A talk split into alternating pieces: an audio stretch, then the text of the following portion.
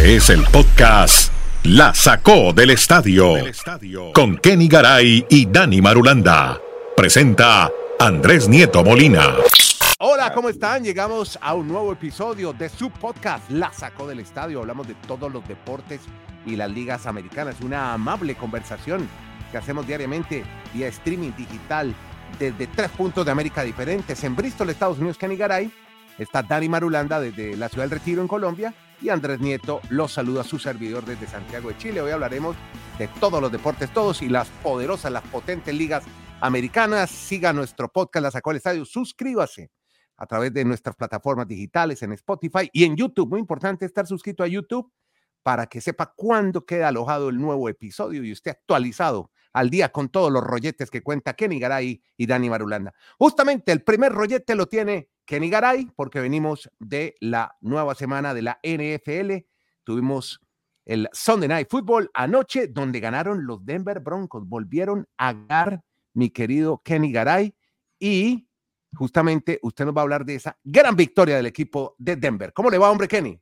Definitivamente, Andrés, un fuerte abrazo a usted y a todos en el país y en el mundo. Aquí estoy vestido, bañado, listo, dispuesto para un día espectacular siempre en la sacó del estadio podcast, como debe ser. Bueno, muy bien. Eh, usted sabe que lo Oiga, estar totalmente listo. ¿eh? Muy bien, Russell Wilson, ¿no? Eh, sabe que sí. A ver, más allá de lo bien de Russell Wilson, hombre, lo de los Broncos se destaca porque están 5 y 5 y volvemos a la enfermedad que nunca nos podremos quitar, pero que siempre vamos a denunciar y a tratar de erradicar. La grandilocuencia, las conclusiones rápidas. Cuando estos Broncos se comieron los 70 puntos de los Dolphins, todos dijeron no.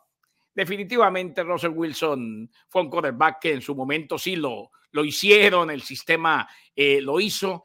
Eh, Chan Payton ya no tiene lo que antes, eh, los Broncos dan risa. Bueno, resulta que los Broncos ahora tienen cinco ganados y cinco perdidos en el momento justo, porque ahora sí se viene la jornada de Thanksgiving arrancando el jueves.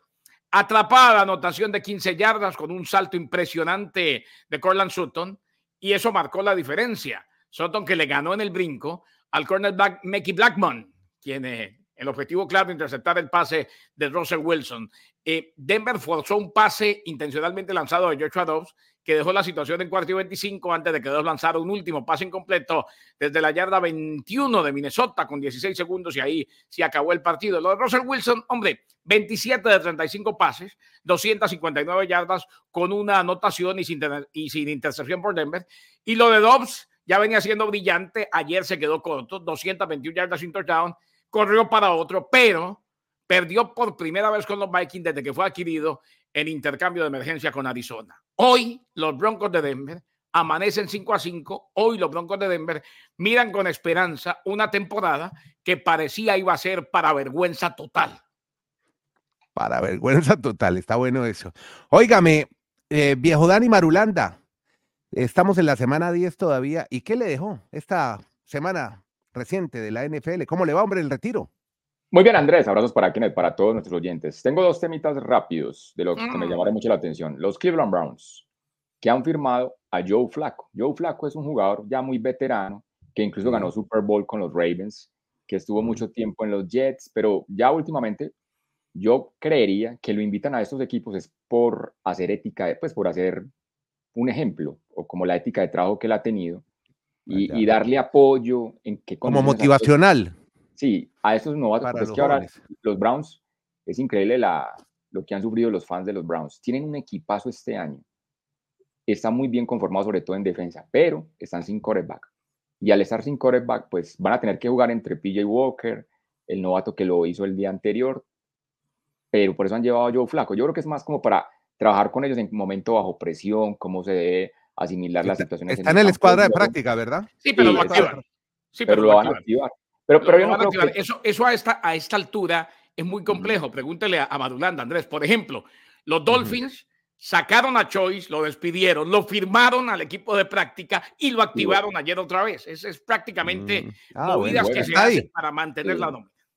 Es probable que lo activen, pero lo que yo quiero Mm, o, pretendo con ese comentario es que no creo que haya ser el titular de los. Ah, no, no, no, no, no, no. Es muy difícil. No, no, no. Es para darle confianza al grupo, al núcleo que tienen de corebacks en ese momento por la ausencia de Sean Watson.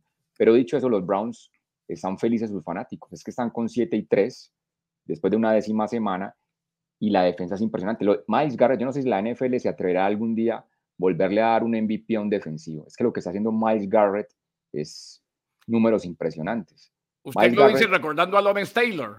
Sí, es que, es que normalmente parece que es un premio definido solo para corebacks. O sea, la NFL como que tiene claro decir, vea, démosle el ofensivo del año a uno que no sea coreback si es que hay uno muy destacado.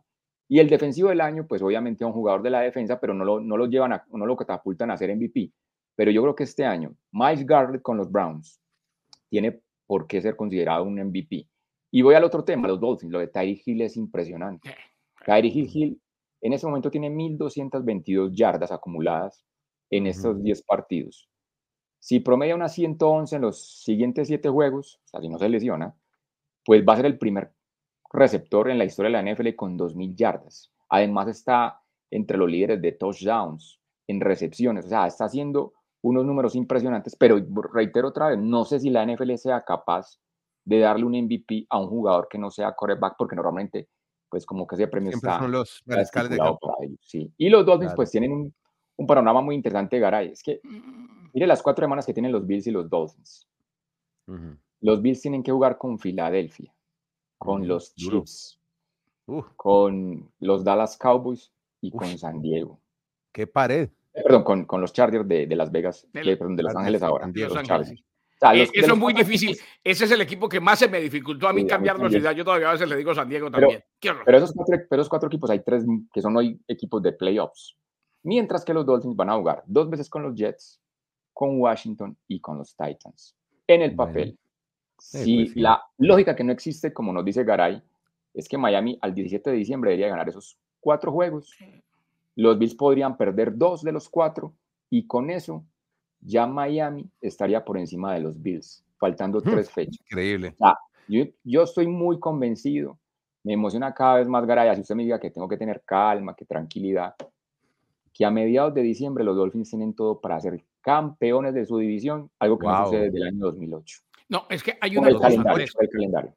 Sí, campeones de división desde el 2008. Ahora, hay una cosa. Ayer, por ejemplo, uno disfruta porque lo ha sufrido. Eh, me puse a ver los prejuegos de la NFL y, por ejemplo, Bill Cowher, un hombre que respeto mucho, campeón del Super Bowl con los Steelers de Pittsburgh, escucho mucho sus conceptos, eh, dijo, para mí el caballo negro son los Miami Dolphins. ¿eh? Si mm. alguno no los ha visto, creo que ese equipo tiene todo para llegar al Super Bowl. Puede que no se dé. Ayer, tal y como lo dijimos, aunque le escribí a Marulanda pasándole factura y me, me regañó, me dijo, ¿cuándo, si el único momento, es más, no estuve preocupado en todo el partido. El único momento que me, medio me preocupé fue cuando Tariq Hill fue al vestuario que esta mañana dijo. Sí, está, le enfocaban mucho la mano, ¿no? Sí, pero Tariq Hill es un fenómeno. ¿Sabes lo que dijo? Dijo, no, la mano está bien. Lo malo es que no voy a poder jugar un par de días al PlayStation, pero voy a estar listo. O sea, como que le dijeron, maestro, bájele. Él juega Fortnite, que es un, es un juego de tiroteo. Ah, sí, de e-games, de juegos de de video electrónico. No, de, tiroteo, de, guerra. Eh, por eso, y, además, y además juega, electrónicos. Juega NFL. Creo que este Fortnite es uno de esos que solamente se puede jugar en línea. O sea, ah, yo me cito con Nieto Molina y lo jugamos en línea. pero, pero que los médicos le dijeron, eh, llegó la gata, que los médicos le dijeron, eh, hombre, deje ya, porque eso le está molestando la mano. Andrés, una cosa que tiene que ver con, con los Dolphins. Yo no la veo tan clara, pero ¿sabe quién? veo claro que el equipo es bueno, pero no lo veo tan fácil. ¿Sabe quién me sigue, no sorprendiendo, pero me sigue gustando, ratificando que encontró el, encontró el camino la defensa, con Fangio a la cabeza? Mm. Y ojo, pasa muy desapercibida la temporada, el temporadón de Xavier Howard, y lo de Jalen Ramsey, pues ya es como para decir, es el mismo Jalen con distinto equipo. Eso sí me tiene muy contento. Es que le hago un detallito, Andrés Garay, de, los Dolphins de la defensa. El partido frente a los Raiders es el primero donde están todos saludables. Toda la defensa estuvo sin problemas físicos. Por eso creo que ese rédito. Y de Tyree Hill, que le usan esas historias, Andrés, es que yo creo que debe llevar mucho tiempo. A mí y a los auditores. Sin estar, no, pero es, es, en esas en particular. Debe estar muchas, muchas semanas o muchos días sin jugar PlayStation. Porque, ¿cómo les parece que durante esta semana de receso que no jugaron los Dolphins la anterior, ¿sabe qué le dio por hacer a Tyree Hill? El bote, otra vez para el bote. No, No, se casó. Fue y se casó con su Ah, novia Ah, sí. de Ah, prácticamente toda la vida. Entonces ah, yo creo que está bien. debe estar angustiado porque lleva mucho tiempo sin usar esos deditos para jugar PlayStation. Ah, claro. Pues, hay sea que tener que- cuidado que con los no- no aductores. usó- No usó los deditos después de casarse más. O sea, está. Para jugar Sí. PlayStation, lo que se nos está Para jugar. PlayStation. Para No, jugar el más. ¿Para qué más los Bueno, usa? Y, para, y para atrapar el ovoide. eh, Ah, ah, Andrés, le tengo una. Es que, es que yo téngala. pienso- Primero, primero, dos, dos cosas. El señor. Marulanda, gracias Sí. por acompañarme ayer en el juego Ajá. de los Rams y los hijos de Seattle. Eh, él sí nos acompaña constantemente también en el college fútbol, no como nieto, que Ah. se pierde en los bajos fondos de Santiago de Chile todos No, los fines de semana. No, Nota no, no, no. aparte. Eh, No, pues que estaba, estaba viendo Águilas de- Doradas perder con el Tolima, pero ¿qué hago? Juega- no, lo grabé. Hoy lo voy a ver. No me diga cómo quedaron. Eh, no, y, y la otra, Andrés, se dañó. No sé si se dañó como tal el encuentro. Lo que se dañó fue, o lo que se pudo haber dañado, porque uno nunca sabe en, en esto de la, de la farándula que cubrimos con, de manera tan acuciosa, se dañó la reunión de los papás. En Filadelfia no va a reunión, eh, perdón, en, Ah, Filadelfia los Chiefs. Esta mañana estaban diciendo, usted sabe que yo sigo de- muy de cerca TMC. pero ponga en contexto, ¿los papás de quién? Taylor Swift. Eh, Ah, bueno. Lo que tiene que ver con Taylor. Swift. eh, Es Kelsey que iban a reunirse los papás de Kelsey, de Travis Kelsey, y los papás de Swift esta noche, porque juegan los Chiefs de Kansas City ante los Philadelphia Eagles. Eh, ¿Sabe de quién es fanática de toda la vida Taylor Swift? ¿De quién? De los Philadelphia Eagles, porque ella es de Ah. Pensilvania. Mm. Inclusive en varias ocasiones los ha nombrado. Lo que pasa es que ahora el novio juegan los Chiefs y son los dos mejores equipos. No, pero el pero, fin de semana, y esto pero tiene al seriedad, cuñado. Tiene al cuñado en Filadelfia. tiene al cuñado en Filadelfia, a, a Jas- a Jason Kelsey, que Jason Kelsey tiene su propio Swift, DeAndre Swift, ¿eh? Compa- compañero de equipo. Bueno, óigame, venga, terminemos NFL hablando de un personaje que por fin recibe el llamado a la inmortalidad de los Dallas Cowboys, el gran Jimmy Johnson. Ya lo anunció Jerry Jones. Cuéntenos la historia y por qué se demoró tanto en llegar Al, anillo de honor de los Ah, Cowboys. al anillo de honor, sí, señor, de los Cowboys, sí. Al anillo de honor. Pero, pero, Eh, pero, los pero Cowboys. por fin, se demoró muchísimo. sí, es que estaban peleados. Acuérdense que ellos, eh, llegó el momento, Jimmy Johnson gana dos títulos de Super Bowl, los vivimos junto a Marulana ya hace tiempo, parece que fue en otra vida, eh, con los Cowboys de Dallas. Pero venía de ganar título nacional con la Universidad de Miami. Pero resulta que Jimmy Johnson fue, es un tipo muy temperamental y era uno de los que le decía a Jerry Jones, maestro, usted puede ser muy el dueño del equipo, pero de la puerta para acá no se me meta, que aquí mando yo.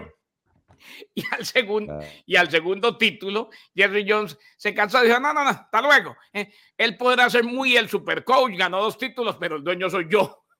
Ajá. Y entonces después vino Barry Switzer, le heredó el equipo a Jimmy Johnson y ganó otro Super Bowl.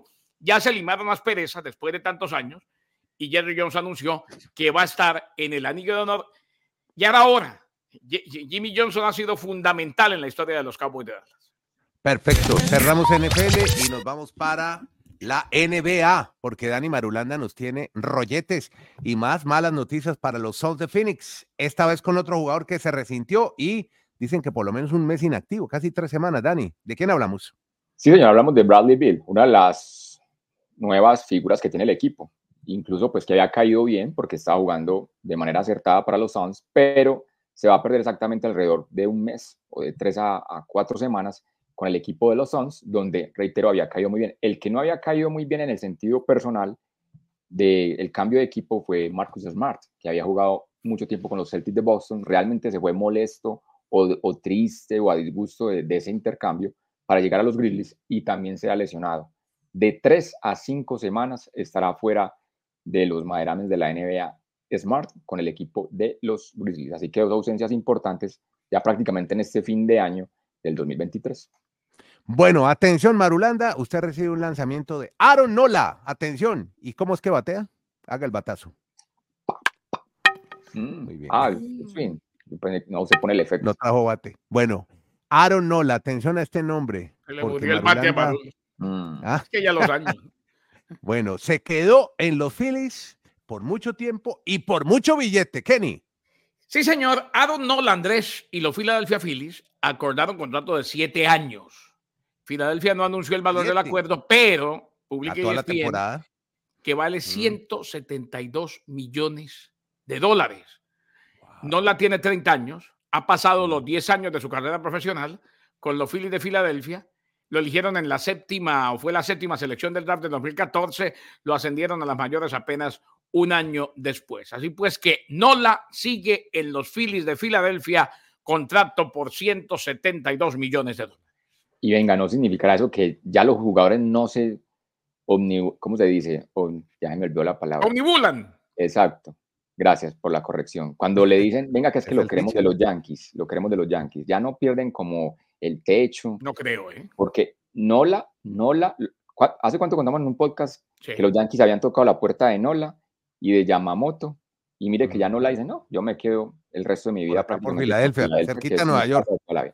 Omnibula el verbo, omnibula el verbo omnibular. Exacto. Y Yamamoto, de la RAE con mucho gusto. Omnubilado, que quedó como... Sí, y Yamamoto aparentemente ya le están saliendo muchas más ofertas de otros equipos. O sea que a lo que le apuntaban los Yankees en mejorar picheo, de pronto se queda sin el pan y sin el se, se están acabando los pitchers. No, no tenemos mm. buen pitcher para la rotación. Bueno, cambiemos. Nos vamos ahora. un momentico, tienen ah, sayón. no, tienen sayón, ¿no? Ah, Podcast la sacó del estadio. Vamos al tenis. ¡Tac! Así Eso. el serbio Novak Djokovic, escuche esto, Kenny, mm, suma su semana número 400 en el ranking ATP. Acaba de ganar las finales en Turín contra todo y contra todos porque jugó en Turín, ah, porque había Juan Guillermo Cuadrado, no sabía que era tan fanático del tenis. Estaba en la tribuna Juan Cuadrado recuperándose de su lesión. Se fue de Milán a Turín a ver ayer la final entre el italiano Sinner contra el serbio Djokovic, que ya saben quién ganó, pues Djokovic. Pero igual Sinner va por buen camino, ¿eh? pelado va bien el italiano. Llegó a las finales. Eh, pero lo de Djokovic, sí, ya, es que ya no sabemos qué más decir, hermano. Ya se acabaron los calificativos, los, los epítetos. ¿Sabe que yo creo que sería una novedad si Djokovic llega a ver algún día este podcast? Que va a quedar omnibulado. ¿Cómo se dice? Trae la palabra. Omnibulado. va a quedar de pronto de esa manera al ver los efectos magníficos para pasar acá en estas transiciones de un deporte a otro como el tenis. Pero dicho eso, Andrés, es que ya es el primer tenista en la historia que ha ganado siete veces el torneo de maestros, o lo que se llama ahora la ATP Finals. Nunca un tenista llegó a esa cifra. Por eso cada vez que juega Djokovic es uno pendiente de mirar los números, qué récord va a tener. Eso ya es simplemente lo que le queda a la carrera del gran Nole, que podrá tener sus detractores, pero yo considero que ser el deportista más preponderante en la historia de los deportes, creo yo que individuales. Eh, no solo el tenis. obnubilar, del verbo obnubilar, mm. obnubilado. Eh, Marulanda, diga embelezar, no joda. Bueno, no le voy a complicar la vida a usted, pues. Óigame, y lo que nos dejó el fin de semana de la de Europa, bueno, la, victoria de Honduras, bien Reinaldo, regresó con toda, le ganó a México 2 a 0 en Tegucigalpa. Bueno, pero en todo caso, bien, bien Reinaldo regresó y jugó por, fila, por fin Julián Quiñones, el colombiano, ¿no? Jugó unos minutos, ¿no? Con la selección de México. Hay unas dudas críticas a Jimmy Lozano. Ya es hora de que en México se den cuenta que no es el técnico. ¿eh? Eh, es complicado. México, México eh, no tiene, tiene buenos jugadores, pero no tiene super jugadores. Y los otros equipos de la CONCACAF están buscando trabajar seriamente. Es complicado, es difícil. Pero, es que, pero es que el dolor, Andrés, yo creo que es porque la nómina de Honduras, aparentemente respetando a todos los jugadores, de los últimos años era la más liviana. Incluso la, la prensa en Honduras comentaba que el, el, favorito era México, que México no debería tener problema y por eso el golpe es más duro al caer derrotado a los mexicanos. Pero ¿cuándo fue favorito Honduras ante México en la historia? Nunca. No, no, no, pero, mm. pero, antes, pero antes siempre se vendía la idea que era muy difícil para México jugar en Honduras y, por ejemplo, en el, en el Cuscatlán de Salvador. Ahora ellos se ven que, que, el fútbol de México, los jugadores como están yendo a Europa algunos, pues ven que la distancia se ha... Recortado. No, no, antes se ha, se ha hecho más grande. Oiga, el primer golazo de Honduras, güey, pucha, ese del Choco Lozano es que se llama. El Choco, el del Getafe. No, pero, pero qué golazo el que se mandó. Buen jugado. Mire, mire, un poquitico el gol. Qué pena ahí con los derechos. No, qué golazo. Estábamos ponderando a la central mexicana de Johan y de Montes que dejaron un hueco enorme. Bueno, y se, lesionó, y se lesionó Memo Ochoa, ¿no? Baja sensible para México. Ah, baja sensible. No va, a estar en el, no va a estar en el partido de vuelta. Eh, y no, y, mm. el fin de semana el fútbol, lo de Gaby, la lesión de Gaby. de Gaby, ¿qué tal la lesión de Gaby? Ligamento cruzado en España. Fuera el resto de la temporada mm. eh, eso es grave. Eh, una, mm. una agridulce victoria. Y al señor Mbappé que vaya y vea el partido. de Gibraltar. Que vea la repetición del partido contra Gibraltar para que de una vez evalúe lo exigentes que son las eliminatorias según él en Europa. Qué horror. Sí. Oiga, de Chambles dijo, mire, el récord de Francia en goleadas es 10-0. Ustedes sigan, ¿no? A su ritmo. 14 les metieron. 14 a Gibraltar.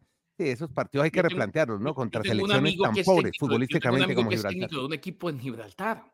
El Mons Calpe. Leo Vega, el poeta, comentarista deportivo también. Yo sí le escribí, le dije, maestro, ¿dónde está lo que ustedes están trabajando en Gibraltar? ¿Y dónde está el progreso de Gibraltar? Les enchufaron 14. Pero el poeta Leo Vega vive en Estados Unidos y dirige el equipo a control remoto. No, porque él es, lo que llaman el director deportivo. Ah, ah deportivo. Ahí están los resultados. Bueno, y la otra es que Erling Haaland. No, no, no, no, me le pega al poeta. No, pero, ¿cómo, vas a ir? Vives, en Connecticut, ¿cómo vas a dirigir un equipo en Gibraltar? No, es que él no lo dirige, él es el director deportivo, pero el poeta tiene dos equipos a su cargo: Monscalpe de Gibraltar y los Bárregos de la tercera división de España. Y el hombre eh, está dos semanas en Europa, dos en Brickell, dos, en Europa, dos en Miami. Ahí va el hombre. y hoy se puede trabajar a distancia, vean lo que estamos haciendo ustedes. Y Eso. Y la otra que les iba a decir que Erling Haaland nunca va a poder ni a un mundial ni a un euro. Con, eh, Noruega no clasifica nunca. Ahí quedó tras eliminado. No, Noruega. no, un formato del mundial, eso maestro, van todos. no, lo creo, no lo creo. No creo que haya para Noruega ir al mundial todavía.